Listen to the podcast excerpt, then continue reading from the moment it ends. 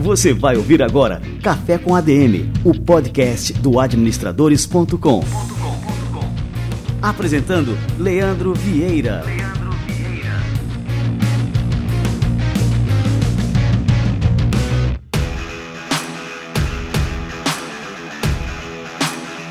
Fala galera, está no ar mais um Café com ADM, a sua dose de cafeína nos negócios. Estamos começando o nosso episódio número 299. E no episódio de hoje você vai aprender a investir de maneira fácil e com segurança em startups. Você sabia que o Equity Crowdfunding agora é uma modalidade de investimentos regulada pela CVM? Pois é, agora é ainda mais seguro usar o seu dinheiro para alavancar modelos de negócios inovadores e diversificar ainda mais a sua carteira. Mas como nenhum investimento garante lucros, a gente convidou aqui a Camila Nasser, CEO do CRIA, para falar sobre as particularidades dessa modalidade de investimento. E a Camila também vai ensinar aqui para gente como avaliar uma empresa e quanto do seu dinheiro você deve colocar nesse tipo de aplicação. Daqui a pouquinho, Camila Nasser no Café com a DM, fica ligado. E você, já segue o Café com a DM no Instagram? Procura lá pelo arroba Café com a DM e segue a gente. Nós começamos essa conta há pouco tempo e eu tô tocando esse perfil pessoalmente. Então compartilhe essa novidade nos seus stories, recomendando o Café com a DM para seus amigos e marca o nosso perfil. Assim que eu receber a notificação por aqui, eu recompartilho nos nossos stories também. Fechado? Aguardo você por lá. Pessoal, só lembrando que no dia 9 de agosto tem Expo Consult em Belo Horizonte. Se você é assinante do Administradores Premium, é só reservar sua entrada, não precisa pagar nada. Mas se você ainda não é assinante, não tem problema. Entra em expoconsulting.com.br para saber todos os detalhes desse evento. Eu estou bastante ansioso para ver você por lá e para a gente poder trocar uma ideia, conversar e também participar desse evento que vai ser fantástico. Não perca! expoconsulting.com.br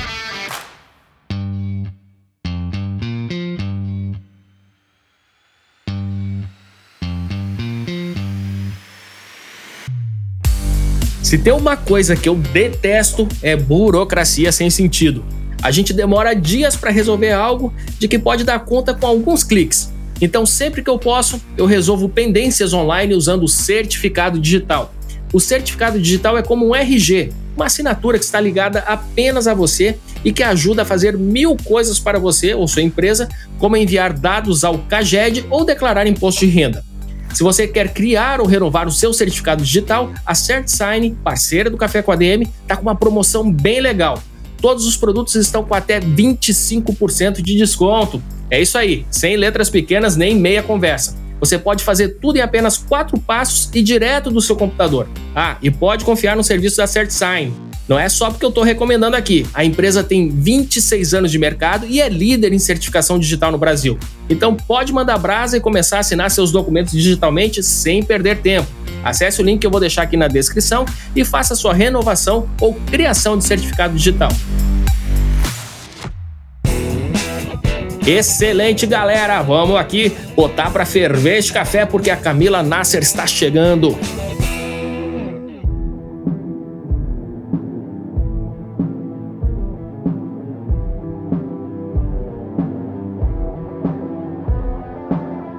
Camila Nasser é formada em comunicação pela SPM e iniciou sua carreira ainda universitária como cofundadora no CRIA, onde é CEO desde 2020. Essa empreitada teve início lá em 2014 e foi pioneira em pequenas captações de recursos para startups no Brasil. Camila Nasser, que honra te receber por aqui. Seja muito bem-vinda ao nosso Café com a DM. Poxa, a honra é toda minha. Muito prazer e obrigada por me receber. Como você falou, tô faz tempo nesse mercado e sempre adoro conversar sobre ele com as pessoas. É, e vocês, assim, não estão só há bastante tempo como foram os primeiros, né, Camila? A primeira plataforma de equity crowdfunding aqui no Brasil né, começou como Brota, né, e depois teve essa mudança para o nome Cria, né, Cria com K.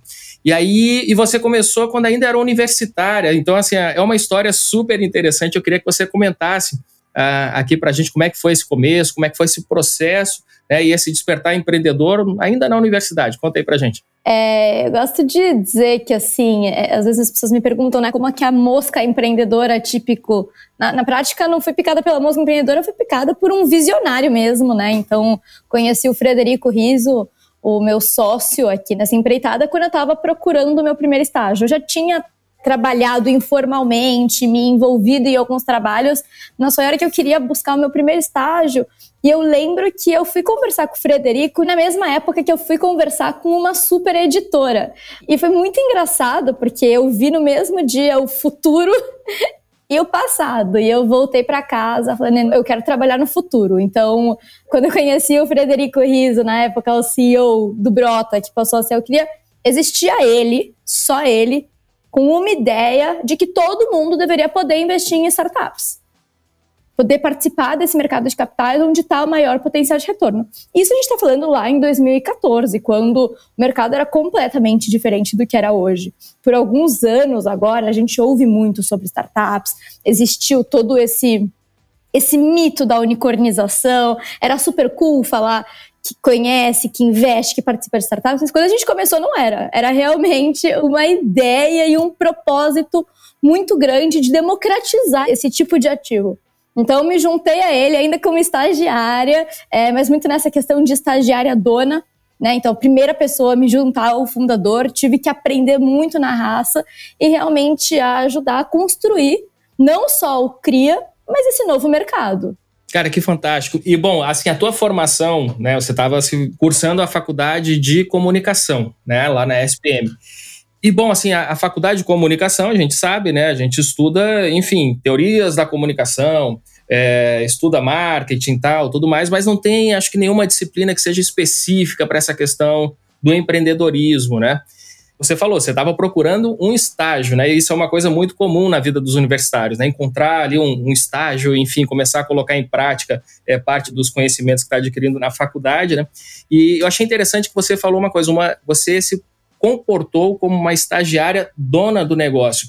É esse tipo de postura, ele é determinante para o sucesso da pessoa na vida inteira, né? Não é só nessa fase, né, enquanto estagiário, enquanto não, é preciso ter essa postura em todos os momentos da vida, né? Você, bom, ingressou ali numa oportunidade, né, e se comportava ali como dono.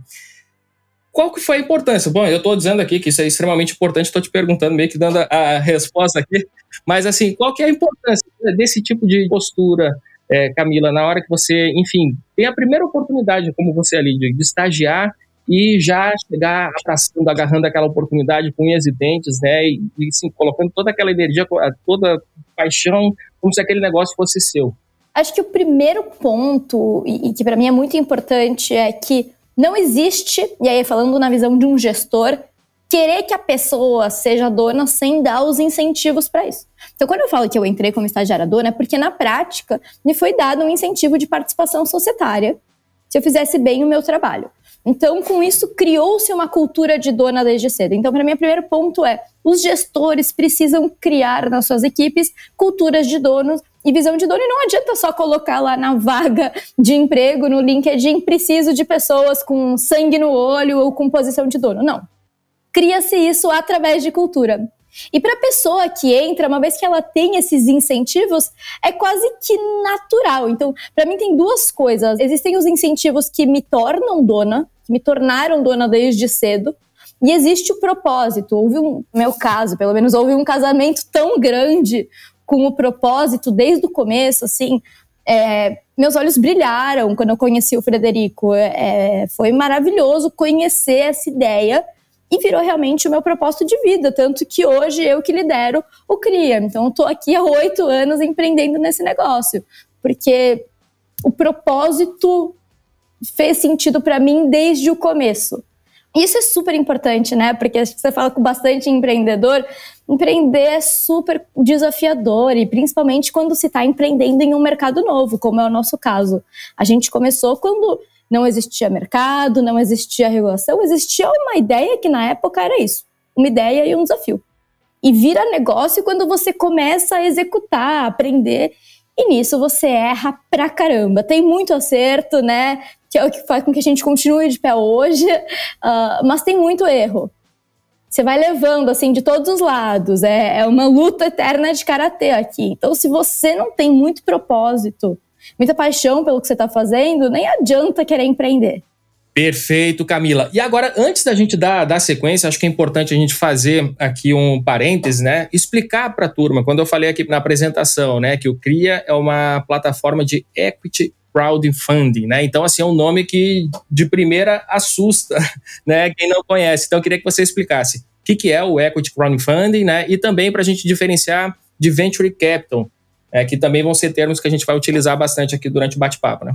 O equity crowdfunding é a ideia da democratização do mercado privado de capitais. Então, igual a gente consegue hoje entrar na bolsa e o investidor do varejo pode investir e virar sócio, acionista de uma empresa, isso acontece no mercado privado de capitais através do equity crowdfunding. É, e aí, fazendo até um gancho com a sua pergunta do Venture Capital. O Venture Capital é o cenário de investimento em empresas que estão começando. Né? Então, é um investimento de alto risco que, por muito tempo, foi restrito a fundos institucionais ou a pessoas, family offices, com muito dinheiro e acesso a contatos. Né? É, e o Venture Capital é basicamente a estrutura por trás dos investimentos nos grandes negócios de hoje que, enfim, quando começaram, eram de novo um, talvez um PowerPoint com uma ideia e um empreendedor visionário. Negócios como Nubank, como Loft, todos esses negócios, eles foram investidos pelo Venture Capital. E a provocação do Equity Crowdfunding é que por que é que o investidor comum não pode acessar o Venture Capital? Por que é que o investidor comum tem que esperar o Nubank abrir o seu capital na bolsa para poder se tornar sócio deles? E até trazendo um pouquinho mais do exemplo do Nubank, é, quando o Nubank abriu o capital na bolsa efetivamente, o, o potencial de crescimento do negócio era muito menor do que quando eles começaram lá em 2013. E as pessoas da comunidade do Nubank fizeram o negócio crescer e acontecer? Por que elas não puderam investir lá em 2013, lá em 2014, quando o negócio tinha extremas camadas de risco, mas o potencial de retorno era multiplicador? Então, resumindo, o equity crowdfunding é isso: é o acesso ao investidor através da internet, através de sistemas 100% digitais, a esse ativo, a esse investimento em PMS, quase como se fosse um mini IPO. É o, é o investidor podendo ser sócio de empresas com muito potencial de retorno, mas que ainda estão restritas ao mercado privado de capitais. Legal. E agora eu vou te perguntar é, se a gente já teve, por exemplo, alguma saída né, dessas empresas que tenha sido muito significativa, né? As empresas que começaram lá atrás, né, captando através de uma plataforma como Cria e que, enfim, já tiveram é, uma venda ou alguma incorporação que tenha sido assim muito significativa. Um ponto super importante, inclusive, é que o CRIA se posiciona não como uma bolsa, né? A gente não é um marketplace. A gente seleciona e faz curadoria de todos os negócios como se fôssemos de fato um venture capital nessa estrutura e nessa essência de seleção dos investimentos. E a gente co-investe com a rede. Com isso, o foco do CRIA hoje nem é ser a maior plataforma, mas é ser a principal plataforma em termos de potencial de investimentos e retornos. E somos né? Quando a gente fala do nosso cenário de retorno aos investidores, somos a plataforma com 10 exits no mercado. Exit é quando o investidor ele vende sua participação com um lucro. Então já tivemos 10 exits, eu posso mencionar alguns. O primeiro exit foi da startup Resale, que foi adquirida pelo BTG Pactual. A gente teve um exit da Chef Time, que foi adquirida pelo Grupo Pão de Açúcar. Uh, a gente teve exit da Repassa, que foi adquirida pela Renner. E tem uns exits super interessantes, como o da Conta Quanto. A Conta Quanto, uma startup de Open Banking, que começou a falar sobre Open Banking muito antes de chegar ao Brasil. Então, de novo, fomos conhecer um empreendedor extremamente visionário. E a gente investiu na Quanto com a nossa comunidade, e aí depois a Quanto recebeu um novo aporte de investimentos é, pelo Itaú, pelo Kazek Venture, que é um dos principais fundos de Venture Capital do Brasil, pela Coalt, que aí é um Venture Capital estrangeiro. E os investidores que investiram através do CRIA puderam optar se queriam vender suas participações para esses novos investidores, retornando seus investimentos em dois anos alguns múltiplos, ou se eles queriam continuar como investidores agora sócio desses super fundos de investimento que se juntaram ao projeto e aí dando um novo vapor a ideia da cor.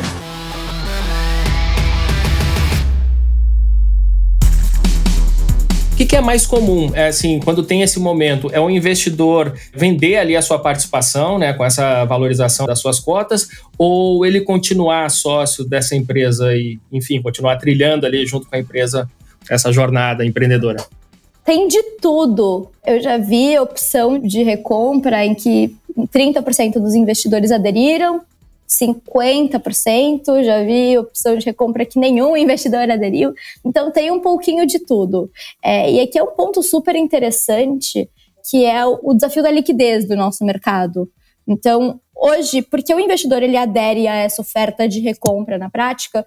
Porque quando se investe em uma startup, diferente da bolsa, você tem um ativo que é muito mais ilíquido. Para você poder ter um retorno do seu investimento, a empresa então tem que passar por uma nova captação, como a gente mencionou, e essa captação oferecer comprar parte do investimento dos investidores, nem toda captação tem esse modelo, a maioria não tem, inclusive. Ou a empresa passa por uma aquisição estratégica, ou private equity, ou até um IPO, né? Já existe no mercado de equity crowdfunding global empresas que fizeram IPO, como é o caso da Beyond Meat, por exemplo. Mas aí, se não temos esses cenários, o investidor ele está aí com um ativo de alto potencial de valorização, mas que é ilíquido. Ou isso pelo menos até hoje, porque agora a CVM mudou bastante as regras do nosso mercado. Então, dando alguns passos para trás, inclusive, o mercado de equity crowdfunding é um mercado regulado pela CVM, então as plataformas têm que ser registradas e autorizadas pela CVM a atuar.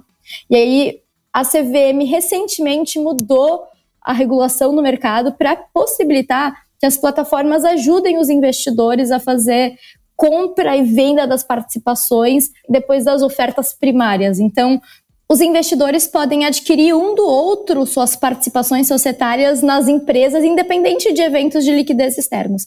Então, se eu investir, participei da rodada agora da empresa Dr. Jones e quiser vender minha participação no futuro, eu posso. Se alguém do outro lado perdeu a oportunidade de participar da oferta dessa empresa, também pode comprar através desse marketplace subsequente que a CVM liberou. Isso vai dar um novo impulso para o mercado de equity crowdfunding, porque a gente está falando aqui de uma nova janela de liquidez e experiência de pós-investimento para o investidor. Vou aproveitar que a gente está tocando nesse assunto, né? E aí eu queria te perguntar como que é feita então essa precificação então, depois que passou ali a captação, vamos lá, comprei algumas cotas de uma empresa, passou um ano, eu digo, bom, estou interessado em vender essas cotas que eu tenho. Só que aí eu tenho que precificar. E eu quero saber como é que isso é precificado, né? Se existe um acompanhamento do valor daquela cota conforme a valuation daquela empresa, ou isso é uma coisa totalmente arbitrária. Digamos assim, eu comprei por mil reais e quero vender agora por dois mil e compre quem quiser. É assim? Ou existe aí realmente uma precificação mais atrelada a alguns parâmetros? Essa é uma pergunta extremamente interessante, porque é do meu lado, empreendendo no ambiente de plataformas, é talvez a questão mais complexa e o principal desafio para se consolidar um bom mercado, que é o desafio de se combater a assimetria de informação. Não queremos investidor com informações estratégicas vendendo a certo preço, não queremos comprador com essas mesmas informações comprando a tal preço. A gente tem que garantir que os investidores têm o máximo de nível de transparência e acesso às mesmas informações. Eu acho que, inclusive, é por isso que a CVM, quando libera as plataformas a intermediarem essas transações, não permite que as plataformas tenham dinâmica de formação de preço. Por isso que a gente não pode falar que o que existe no equity crowdfunding é um mercado secundário, é uma bolsa. Não é. É um lugar onde investidores que querem vender suas participações, investidores que querem comprar suas participações podem fazê-lo. E através do intermédio da plataforma que tem que trazer essa robustez e segurança extra. E do lado da plataforma, então, existe essa necessidade de se educar bem a base, né? Sobre como funciona o mercado criar parâmetros altos, regras altas de acesso à informação e garantir que o vendedor, o comprador e a emissora, né, a empresa, mesmo que não está vendendo em operação primária, mesmo que é uma operação secundária, estão com acesso às mesmas informações na hora de executar isso. Então, isso para mim é um papel primordial de plataformas zelar por esse bom desenvolvimento desse mercado, que de novo eu não posso chamar de mercado secundário a gente está estruturando ele como uma ferramenta muito mais robusta, com foco realmente na segurança das informações e na proteção dos investidores, né? Não vamos posicionar como mercado secundário, como bolsa, é muito mais essa visão de uma nova jornada de investimento e pós-investimento segura por investidor. Legal, Camila. Agora eu queria voltar um pouquinho atrás, lá para a época da formação do CRIA, que a gente não tinha essa regulamentação toda da CVM. Né? Então, quando vocês começaram, era uma aplicação de alto risco que dependia 100% da confiança do investidor, né? não só da empresa que estava captando, mas é, sobretudo na plataforma, né? no CRIA ali. Né? Como é que vocês conseguiram, então, superar essa questão, né? a desconfiança nos primeiros anos né? e validar um modelo de negócio que se tornou né, bastante viável né, e que tem contribuído muito para esse mercado. Esse é um ótimo ponto. Eu gosto de dizer que a gente está entrando aqui na terceira era do equity crowdfunding. Então, começando, a primeira era é a era da, entre aspas, terras sem leis. E nas terras sem leis, você tem que ser o xerife da sua própria cidade. Usando essa analogia talvez um pouco tosca, né? Mas enquanto a gente estava construindo um mercado que ainda não era regulado, justamente porque ele ainda não existia, né? Não existe nenhuma regulação que venha antes da inovação. Era muito o papel da plataforma se atender a regras claras de diligência e conseguir amarrar isso bem contratualmente, mas fazer operações menores, mais simplificadas. E a verdade no final é isso. No ano de 2014, as nossas rodadas iam de uma média de 250 mil, com 30 investidores. Esse ano, as rodadas são uma média de 2 milhões e 500. A gente já fez rodada com quase mil investidores. Então muda um pouquinho o perfil e no começo era muito um mercado de early adopters, de pessoas que confiavam bastante, que faziam parte do nosso ciclo ou parte do ciclo dos empreendedores que estavam confiando nessa tese. E aí a gente se aproximou bastante da CVM, a CVM foi muito aberta nesse aspecto de escutar as experiências das plataformas para criar o primeiro conjunto de regras. E isso veio em 2017, que foi a CVM 588. Quando chegou a CVM 588, o mercado ganhou um novo respaldo regulatório. E só para vocês terem uma ideia do impacto da regulação no nosso mercado, né? Porque as pessoas geralmente reclamam de regulação, mas para o nosso mercado, o mercado que a gente está falando de investimento de alto risco, é, o impacto foi que cresceu 22 vezes no mercado de pré-regulação para pós-regulação. Mas quando a CVM regulou o mercado, é que, que a gente entra nessa fase 2, no ciclo 2, que foi um mercado regulado, mas com muitas restrições. Então a CVM entendeu, existe esse mercado, as primeiras plataformas comprovaram a demanda, a necessidade. Vamos abrir espaço para ver como se desenvolve. E aí permitiu que a gente fizesse ofertas com tetos de 5 milhões para empresas que faturassem até 10 milhões, com um monte de limitação de divulgação. Então, para você ter uma ideia, é, as plataformas e as emissoras eram as únicas que podiam falar da oferta e só podia falar, ei, tem uma oferta, vem ver. Não podia dar mais nenhuma informação. Então era um super entrave também, até de distribuição de crescimento, no final das contas e também sem nenhuma possibilidade das plataformas intermediarem essas transações subsequentes, né? Essa compra e venda entre investidores. Então foi um mercado que foi aberto pela CVM, né, regulado e ganhou seu primeiro respaldo, mas com muita calma.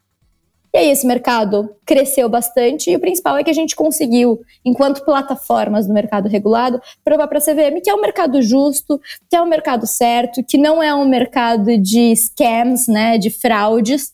E com isso a CVM esse ano nos colocou no terceiro ciclo do mercado, que é esse agora ciclo de realmente muito mais crescimento e impulso. E aqui a gente falou da possibilidade dos investidores comprarem e venderem participação entre eles e com o intermédio da plataforma, mas também empresas agora de faturamento de até 40 milhões podem usar o equity crowdfunding. Antes a gente tinha faturamento limitado a 10 milhões. As ofertas agora sobem para um teto de 15 milhões versus os 5 milhões anteriores. Então é um mercado que como um todo se expande bastante e é muito interessante essa expansão porque a gente vê realmente uma mudança no perfil dos empreendedores que trazem suas startups para o equity crowdfunding. É um perfil novo, um perfil de empreendedor que passa pelo venture capital tradicional, mas que vê valor em ter sua comunidade co-investindo com os fundos. É, eu sou um grande entusiasta desse modelo, né? Já investi, invisto. Volta e meia aqui no Café com a DM eu convido até os fundadores de algumas dessas empresas que eu passo a investir. Legal. E assim, eu vejo uma diferença muito grande entre investir, por exemplo, em empresas na bolsa de valores e investir em startups. É, quando a gente investe em startups, a gente está investindo naquele negócio ali, no empreendedor. Aquele recurso ele vai direto para a operação, para expandir aquele negócio. É diferente quando a gente investe na bolsa, que a gente está só trocando papéis né, entre pessoas. Né? Exato. E, e não vai para o negócio em si, aquele recurso, né, a não ser que seja um IPO. Mas assim, eu sou um grande entusiasta e a gente passa a se tornar não só um investidor, mas também um evangelizador daquela empresa. Né? Então a gente passa a indicar para todo mundo. Então, investir, por exemplo, na Flapper, né? A Flapper é um, a caracterização da empresa como se fosse o Uber da aviação aérea executiva. Né? Então, quando alguém precisa de, de, algum voo, alguma coisa, eu sempre indico a Flapper. Então, faço esse papel também, né? Eu não sou só um investidor, mas também um evangelizador. Você enxerga de que forma assim, a, essa diferença né, entre esses tipos de investimentos? Eu acho que você matou a charada e principalmente assim o tamanho do negócio, né? Quando se investe na bolsa, a gente está falando de negócios muito mais consolidados, que tem camadas de riscos bem diminuídas, mas que também por isso tem potenciais de retornos também menores. Quando se investe em uma startup, não se busca o negócio perfeito. Porque não existe, se existisse, eu ia estar tá pedindo a receita aqui para se fundar um negócio perfeito. Busca-se investir em uma equipe muito competente, com um mercado que necessita da solução ou produto que está sendo proposto e que consegue fazer acontecer, né, executar. Quando a gente fala isso, então, quando você investe em startup, é justamente você identificar quais são os desafios, né?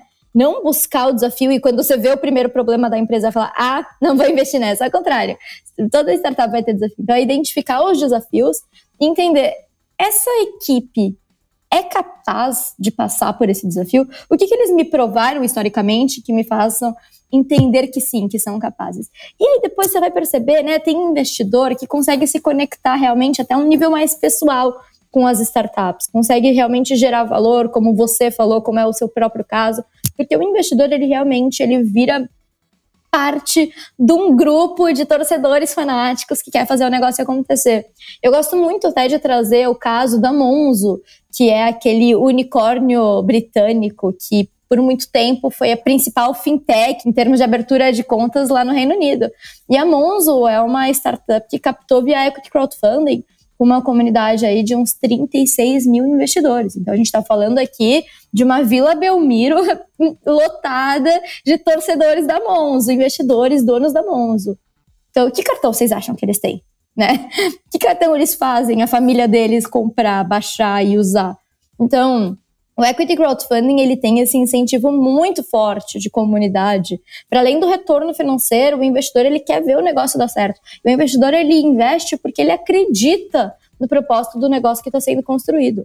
Tanto é que a gente tem um caso agora que é a Dr. Jones, é uma empresa que foi investida por alguns dos principais fundos de venture capital do Brasil. Então eles têm investidores como o IGA, a Norte e a Astela são super fundos consagrados. A Stella, para vocês terem uma ideia, investiu na RD Station, que é uma gigantesca de marketing digital, né? E a Dr. Jones, ela bateu na tecla que queria alocar parte da sua rodada de captação para o crowdfunding, para trazer os seus clientes como investidores do negócio. A Dr. Jones é uma empresa que conversa diretamente com um público masculino, faz produtos de beleza e higiene para esse público, né? E tem alguns benchmarks bilionários já lá nos Estados Unidos, e eles são os primeiros aqui no Brasil, e eles dão 30% de desconto para os seus investidores. Vitalício. Então imagina como é que eles estão criando uma nova comunidade e engajam essa comunidade. É uma tese maravilhosa, é super entusiasmante poder fazer parte disso. Você chamou essa fase que a gente está vivendo agora, após essa última resolução da CVM, de terceira fase do Equity Crowdfunding. Agora ela coincide também é, com uma fase, eu não sei se a gente pode colocar também essas características dentro dessa fase, mas a gente entrou esse ano é, com algumas notícias né, de alguns unicórnios, alguns não, vários, né, não só no Brasil, mas também no mundo, demitindo várias pessoas, enfim, passando por um momento de crise. É, isso também pode ser caracterizado como uma característica né, dessa nova fase também, ou não tem nada a ver uma coisa com a outra, ou uma questão de momento, enfim, e os princípios continuam os mesmos? Uma coisa interessante é a gente mencionar que está tendo esse reajuste no mercado de venture capital como um todo. E para as plataformas de equity crowdfunding que atuam no mercado de venture capital, é claro que elas são impactadas, mas não necessariamente negativamente. Então, o que eu quero dizer é, existe esse contexto novo, mas qual é o impacto para o equity crowdfunding? Então, vamos lá a maior parte das empresas que estão tendo essas demissões em massa e os problemas de reajuste, dificuldade de captar, são as empresas no que a gente chama mais late stage, que são as empresas que já captaram bilhões, têm status de unicórnio, enfim, e que foram por muito tempo as queridinhas do mercado e as queridinhas dos fundos de venture capital. Uh, Para essas empresas, o mercado está muito difícil. Mas até mesmo talvez por isso, muitos dos fundos começaram a olhar mais para as empresas mais nascentes, então que ainda não chegaram nesses estágios. E o equity crowdfunding não é um investimento nesses estágios. A gente podia fazer ofertas de até 5 milhões de reais e agora a gente tem esse novo limite de 15 milhões de reais. Essas empresas já captaram aí seus 300, 400 milhões de dólares, né? Então são outros estágios. Então, eu até estava lendo uma matéria do TechCrunch falando que no mercado de equity crowdfunding está andando contra a crise globalmente, tá? E que está tendo um dos seus melhores anos até hoje. Quando eu olho para o mercado brasileiro de equity crowdfunding, eu posso dizer pelo CRIA que a gente teve uma performance melhor esse ano do que o ano passado. Mas, de novo, é fácil falar de uma performance de crescimento quando é um mercado ainda muito pequeno. Então, o equity crowdfunding, ele movimentou ano passado 188 milhões. Ele tem um potencial muito maior de movimentar. O CRIA, dentro da nossa tese de fazer poucos e bons deals, vai continuar fazendo os negócios que a gente tem para fazer, ainda poucos negócios, mas negócios que a gente realmente acredita e co-investe. Mas qual é o incentivo que a gente tem agora? Antes era muito difícil falar com um empreendedor porque eles chegavam com uma tese absurda e injustificada, muitas vezes, de valuation, né? E a gente não tinha essa premissa, uh, quando a gente analisa investimento para o CRIA, a gente não tem, por exemplo, essa premissa de cresça, custe o que custar. Eu não acredito nisso. Quer dizer, para alguns negócios às vezes funciona, mas não é a minha tese de investimentos. Olha, nunca foi a minha tese de empreendedorismo também. Exato. Então, assim, não existe custo o que custar, porque custa muito no futuro, né? Custa o dinheiro dos acionistas. Então, o que, que a gente estava vendo muitas vezes no mercado é que empresas, elas captavam investimento é, com um plano não de crescer o negócio, de se consolidar, de ter é, bases sólidas de, é, financeiras, com tese de captar de novo. Existia aí o sonho de ser unicórnio. Mas o equity crowdfunding nunca trabalhou, nunca atraiu essas empresas. Então a gente tem aqui empresas que são mais empreendedores da real mesmo, né? Pessoas que, não vou nem dizer que entendem como se constrói negócio, esses outros também entendem, mas é um outro playbook, uma outra vertente. Mas no equity crowdfunding, a gente tem negócios que têm teses mais sólidas de crescimento, né? Então, além dessas empresas continuarem no equity crowdfunding, a gente acaba atraindo também muitos dos queridinhos do mercado de venture capital que estão um pouco assustados com a reação do mercado de venture capital em si. Então, né, empresas que antes uh, eram super disputadas pelo venture capital, não tinham tempo de estruturar uma oferta com a comunidade, agora tem. Então, são esses alguns dos impactos. Mas é claro que a gente não pode esquecer que o equity crowdfunding lida com o investidor do varejo. Então, qualquer crise financeira também vai afetar os bolsos dos investidores e a propensão do investidor a risco. Perfeito, sem dúvida. E aí eu queria saber de você, assim, é, como é que você enxerga, então, essa questão do mercado hoje, né? Antigamente, era muito comum você chegar para um investidor e ter só essa ideia, uma ideia maravilhosa, um PowerPoint lindo, né? E naquele PowerPoint as coisas aconteciam, né? Iriam acontecer de forma né, quase que mágica. É, hoje em dia, como é que você enxerga essa questão da maturidade do mercado, né? Na hora de avaliar um negócio para se investir, seja um venture capital, seja através do equity crowdfunding, é, você acredita que a gente está numa fase mais madura, que o empreendedor precisa realmente ter princípios sólidos né, e mostrar realmente que vai conseguir concretizar aquela ideia, aquele plano de negócio? Com certeza, eu acho que isso é hoje essencial. O é, que, que acontecia antes? Existia tanto investidor no mercado é, querendo investir em startups, que era basicamente aquele meme, né? Take my money, take my money. Pegue meu dinheiro, por favor. Então, uh, o empreendedor ele podia escolher quem ia investir nele, e quando um fundo queria investir na empreendedora, esquece, todos os outros iam atrás. É, então, existia essa dinâmica de poder que fazia com que as decisões de investimento fossem muito rápidas. Isso eu via mais no mercado de venture capital, não no mercado de equity crowdfunding, tá? Mas só dando esse panorama. As decisões de investimento, elas eram muito rápidas, porque se o investidor comia a bola, ele perdia a oportunidade de investir no queridinho do mercado no momento. Tanto é que a gente via vários anúncios, né, de empresas fechando suas rodadas de captação, é, e aí meses depois, um mês, dois meses, vinha aí uma injeção extrema de capital. E aí vinha a matéria, o empreendedor falando que não estava nem planejando essa captação, mas apareceu o dinheiro, não queria recusar. Enfim, é, isso fazia com que os empreendedores tivessem muito caixa disponível, às vezes um caixa que nem era planejado, e isso compromete a criatividade e eficiência de capital. Eu gosto muito de quem mostra o quanto consegue fazer com pouco eu acho que o capital fica mais eficiente, né? Você não precisa ficar gastando milhões e milhões só porque você tem dinheiro para gastar. E às vezes você gasta com coisas que você não precisava, não é eficiente. Então, quando a empresa ela tem um plano sólido de crescimento, tem o dinheiro que precisa, nem menos, nem mais, gosto muito mais desse projeto. E é isso que a gente vê quando as empresas elas precisam se planejar mais para captar porque o mercado ele está mais difícil, as captações vão ser mais longas. Uh, mas sempre vai existir investidor que investe no momento do PowerPoint. E quando a gente investe no momento do PowerPoint, a gente está falando aqui de ver muito bem a capacidade de execução do time. Sempre vai existir investidor que investe quando a empresa está tracionando um pouco mais, consegue contar, mostrar a sua história. E sempre vai existir investidor que investe quando a empresa já está na sua fase de growth, de crescimento acelerado. Então, existem diferentes tipos de investidores para diferentes tipos de teses. E eu acredito muito em uma alocação composta de portfólio. Porque se você investe um pouquinho do seu portfólio, que seja no negócio que está começando, e que eu não falo uma pessoa com uma ideia, tá? Eu falo um pouquinho mais elaborado, né? Tem um projeto, mas não necessariamente está pré-operacional, assim, está no comecinho, está validando o seu MVP, o potencial de retorno é muito maior porque o, o preço da empresa está muito mais barato.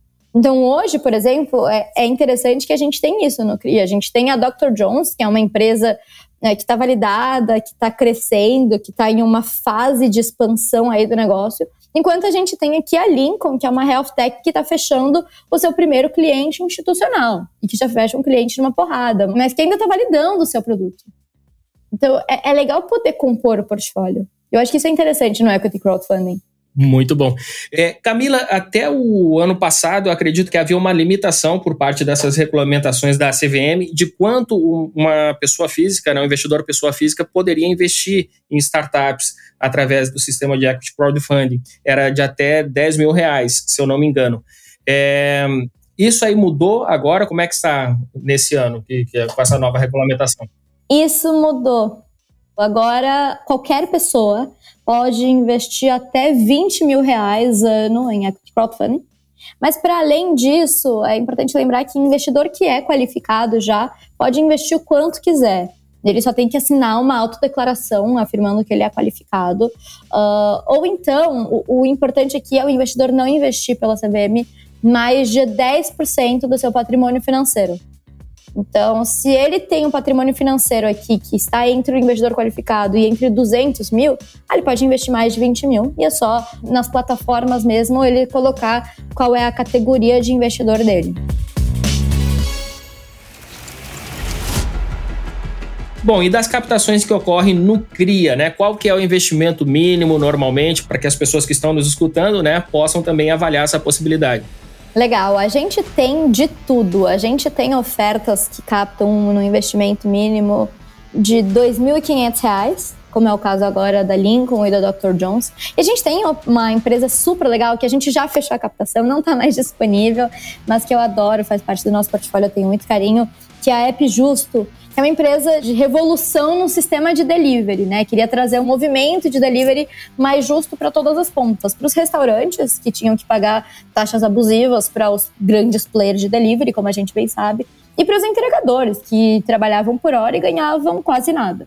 Né? Então a App Justo ela veio para mudar a dinâmica do sistema, então com preços mais justos para todas as cadeias.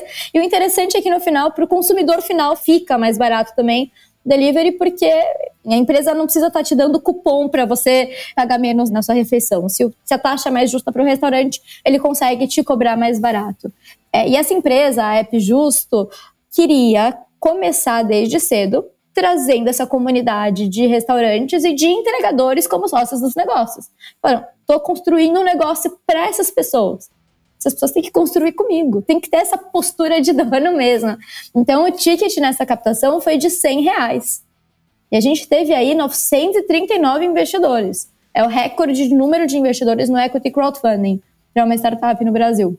Então, esse é um caso super legal. A gente vai continuar fazendo ofertas aí de 100 reais quando fizer sentido, ou de 2.500, de 5 mil. E é importante para o investidor ele ter em mente a importância da diversificação de portfólio, né?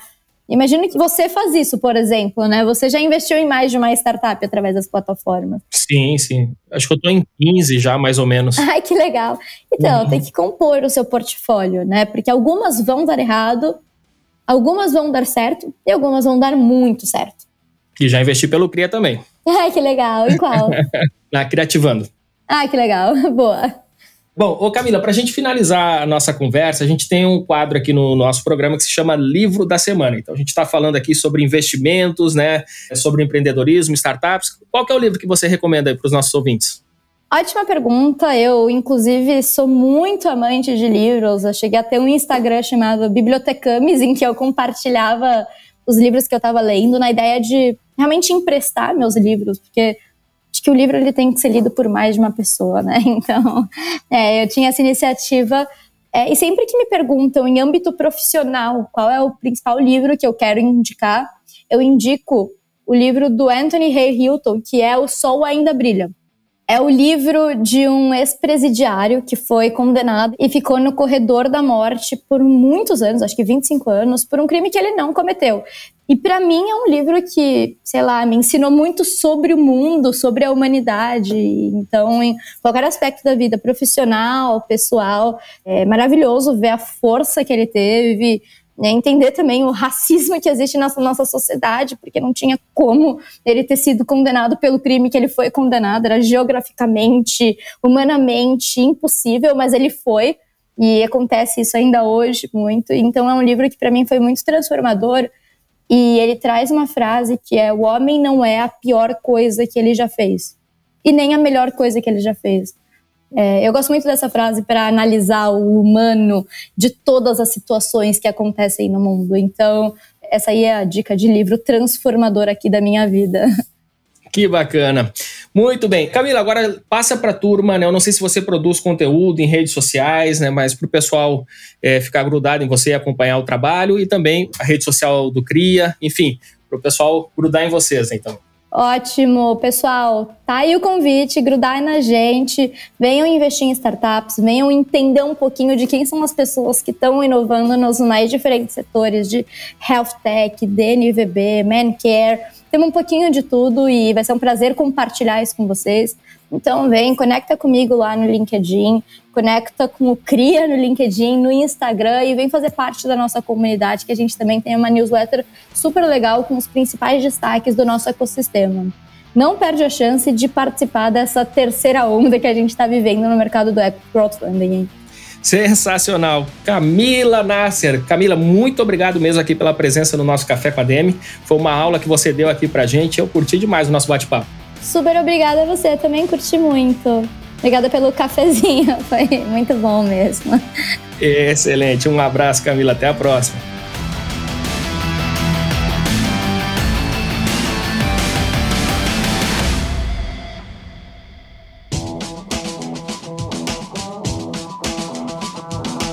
Sensacional, Camila Nasser, uma das protagonistas desse grande movimento de explosão das startups no Brasil.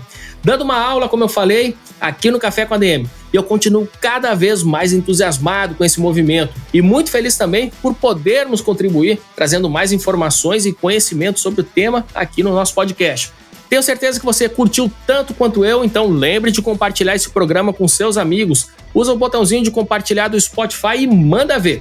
Lá no Insta, marca o nosso arroba Café com ADM, que eu vou curtir demais e vou repostar aqui nos nossos stories também, combinado?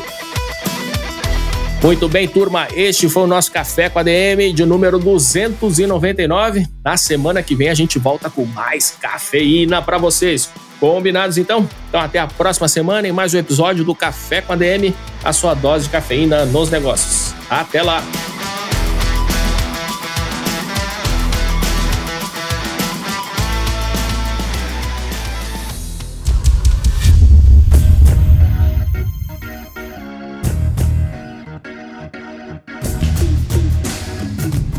Você ouviu Café com ADM, o podcast do administradores.com.